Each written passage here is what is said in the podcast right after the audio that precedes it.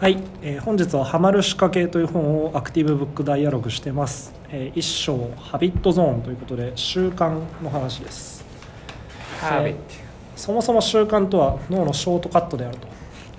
あちょっと私にとってこの話は、まあ、当たり前すぎてあれなんですけど。習慣。習慣化お兄さん。習慣化お兄さん。脳死でできるみたいな意味。じゃあちょっとプラスの話するとですはいね、はい。えっと、人間こう脳みそがあって、はい。うんえっと、決断とか意識をいっぱい働かせるのは前頭葉がやるんですね、うんこれすごい大変なんです、うん。エネルギーも少なくて、うん。でほとんどはあんまりでもこいつだけは考えれる、うん。うん。後ろの大脳とかあんまり考えることができなくて、うんうんまあ、でもこっちってエネルギーでかいしエネルギーいっぱいあるんですね、うんうん習慣化っていうのは前頭葉でやってたものを大脳にも任せられるように脳にショートカットを作るっていうのが習慣化なんですよ、うんうんそうするとエネルギーがいっぱいあるんであのいっぱい疲れない。うん。さあ今日も筋トレするぞっていうのがすすごい大変なそのハードルが高いんで、まなるほあ、そういうのを下げていくっていうのが習慣化ですよと。で、えー、とこの本ではそのユーザーがプロダクト利用を習慣化することそしてそういうサービスのことをゴールにしてますと、どね1年に1回しか使わないものとかではなくて毎日使うとか、うん基本的にそういうサービスをどう習慣化させるかって話を書いてありますね。うんはい。でえなんで習慣化なのかっていうと,、えー、と習慣化するとリテンションするわけですね。うん。何回も何回も使う。ってことは長期利用ですよと。で長期利用が起こると何が起こるかっていうと、えー LTV が上がりますと、えーそして信頼度も実は上がってきます。どんどん接触機会が増えると。で信頼度が上がると何が起こるかっていうと値段の上げ、えー、と有料化するとか、えー単価が上がることに対して実はユーザーの抵抗感が下がりますと。そして長期利用を使うと愛着が組んで、えーすごいポジティブな口コミがいっぱい広まってくれると。いうことで、えープロダクトにとってはいいことしかありませんとで習慣化するには頻度と使いやすさっていう2つの要素が非常に大事ですと,、えー、とこう頻度が高い、えー使いやすいということでこうこういう感じ、えー、とラジオ的には頻度が高かったら使いある程度使いにくくても習慣化しますと、あまあ、頻度がある程度低くても使いやすければ、まあ、それでも習慣化しますと、もうどっちも低いような状態では絶対に習慣化しませんよと。はいはい。いうようなことになっています。まあなんでこの本を全体通してこれからトリガー、えーアクションリワードあとインベストメントその4つを使ってぐるぐる回して習慣化する仕組みを作っていくという話になるかなと思います。はい先生。はい、これが1章でした。え2章がトリガーということでトリガーとは変化のきっかけですと、うん。まあきっかけですきっかけ。で2つありますと。外的トリガーと内的トリガー、うんうんえーで外的って何かっていうと刺激となる情報を配置して、えー次に取るべき行動を指示する、まあ、どういうことかっていうと例えば CM とかですね。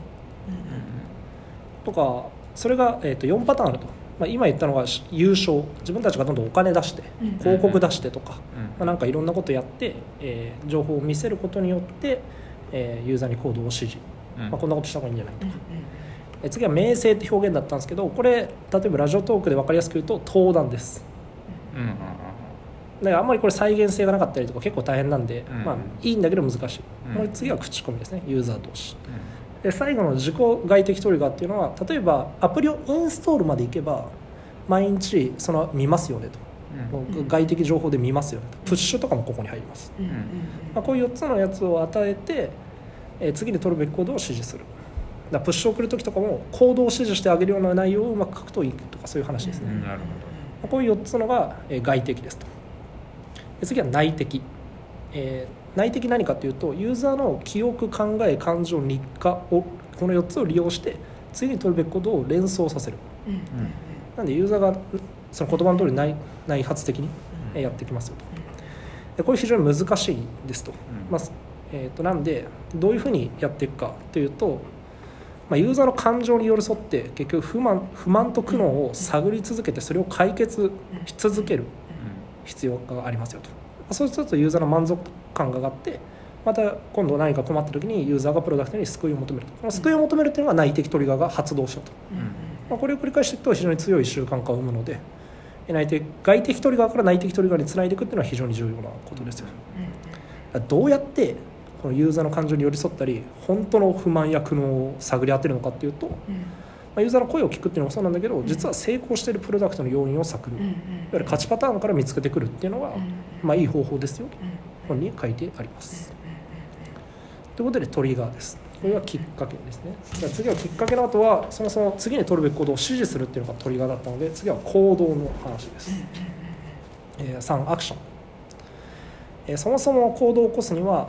思考の簡単思考、えー考えるこの行動簡単だなって思う度合いと実際に起こす行動の簡単さ。それは行動の方が勝ってないとそもそもアクションしませんと、うん。まあ、1 0キロ走るとかって結構か頭考えるだけでしんどいはいじゃないですか、はいまあそれはなかなかむずいんですよね。そういう行動を起こすっていうのは重い。重いでも例えばでもスポーツシューズを履いて一歩出るみたいなのは考えるより行動した方が早い。みたいなうんなるほどね。そういう行動は意外とできるよ、まああああ、そういう感覚ですね。あでアクションには必ず3つの要因が必須ですと。1つはモチベーション。次が行動を起こすための能力。そしてさっき出てきたトリガーきっかけですと。まあトリガーはもう説明してるんでここではモチベーションと能力について話しますと。えモチベーションいわゆる動機づけです。えーこれはこの本によると6 3つって書かれてたんだけど自分は 6, 6個に分解できるなと思って6個にしました。一つは喜びの追求、えー希望の追求。社会的要因多分これ承認欲求の追求、えー次は回避たち。痛みの回避。恐怖の回避、えー承認的承認欲求が否認されることの回避。っていうこのろ基本的にはこの6個にたどり着きますよと。いうのがモチベーション。次は能力。能力っていうのは6個の要素の、えー足し算ですと、まあ、時間どれだけ時間がかかるのかどれだけお金がかかるのかどれだけ、まあ、身体的な努力が必要なのか、えー次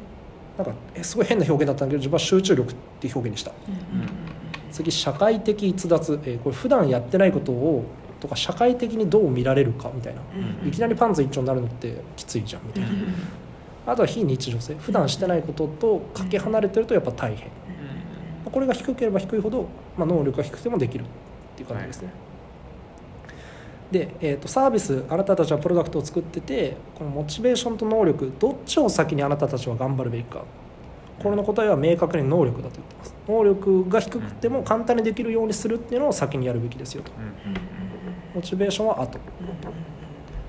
まあ、例えばこの分厚い説明書読んだらものすげえいい体験ができますっていう工業製品は誰も使わないと。なるほど。まずは誰でも簡単に使えるようにそして安くそこを頑張るべきですよと。なるほどね。というような話が出てました。以上自分が読んだ123ハビットゾーントリガーアクションの部分でした。ありがとうございます